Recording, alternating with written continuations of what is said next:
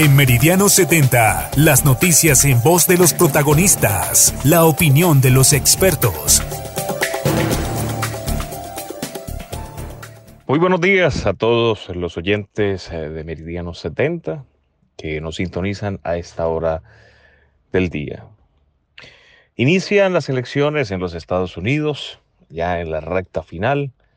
Inician ya precisamente rumbo al 3 de noviembre, fecha en la cual pues está establecida por norma la elección de presidente y vicepresidente en los 50 estados de la Unión Americana. Esta elección, diferente a la que ocurre en la mayoría de países, tiene un voto indirecto, que es a través del famoso e histórico colegio electoral que le da a cada uno de los estados una votación específica los estados con mayor población tendrán mayor participación en este número de delegados del colegio electoral que eh, votarán precisamente por el candidato elegido en cada uno de ellos. Es decir, si en California eh, los 55 votos electorales los ganó el Partido Demócrata, la plancha del Partido Demócrata, estos 55 delegados irán precisamente a votar por eh, el candidato de dicho partido. ¿Cómo se conforma el colegio? Fácil en los 50 estados hay unos números de representantes a la Cámara y dos senadores por constitución. Pues a estos, este número de dos senadores y del número eh, porcentual proporcional a la población, se elige eh, precisamente la lista del colegio electoral. En el caso que hemos dado del estado de California son 55, dos corresponden al número de senadores y 53 eh, al número de representantes a la Cámara. ¿no? En cada uno de los distritos son 55 distritos electorales que existen para la elección de Cámara de Representante en el estado de California. Y así en cada uno de los demás estados.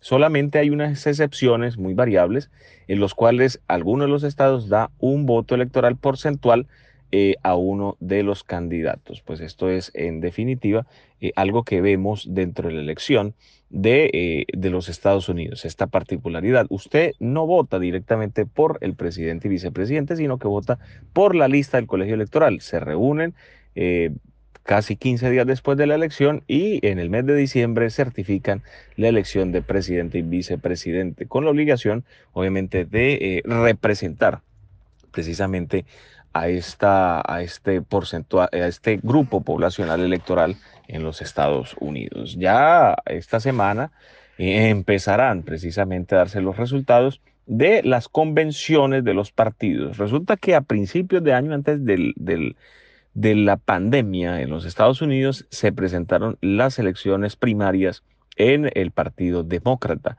que salió como ganador el señor Joe Biden, quien es el candidato nominado hasta el momento y que será ratificado en la convención del Partido Demócrata.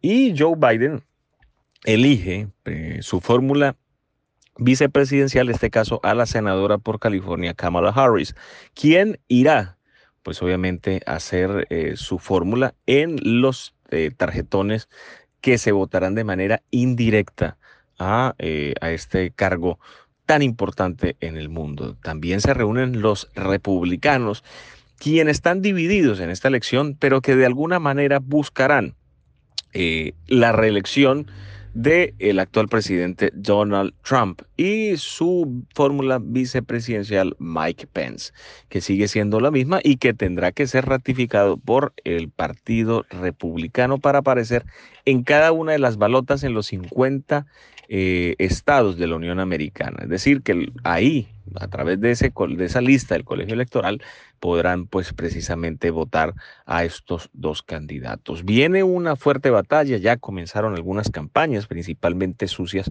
en el sur de la Florida, eh, en el cual se encuentra la mayor cantidad del voto latino, que es un voto minoritario frente al gran universo de votantes en los Estados Unidos. Sin pues influye mediáticamente ya que algunos de estos latinos importantes, la mayoría población cubana, eh, autoexiliada en, en, la Florida y también población autoexiliada venezolana y de otras nacionalidades eh, de América Latina, eh, están pues obviamente con eh, este poder mediático para poder influir en los votos latinos e hispanos de la Florida y de otros estados contiguos a favor de Donald Trump. Pues esta semana eh, se oficializarán de manera ya más rotunda estos candidatos, quiénes van a ser los candidatos en estas elecciones del 3 de noviembre en los Estados Unidos.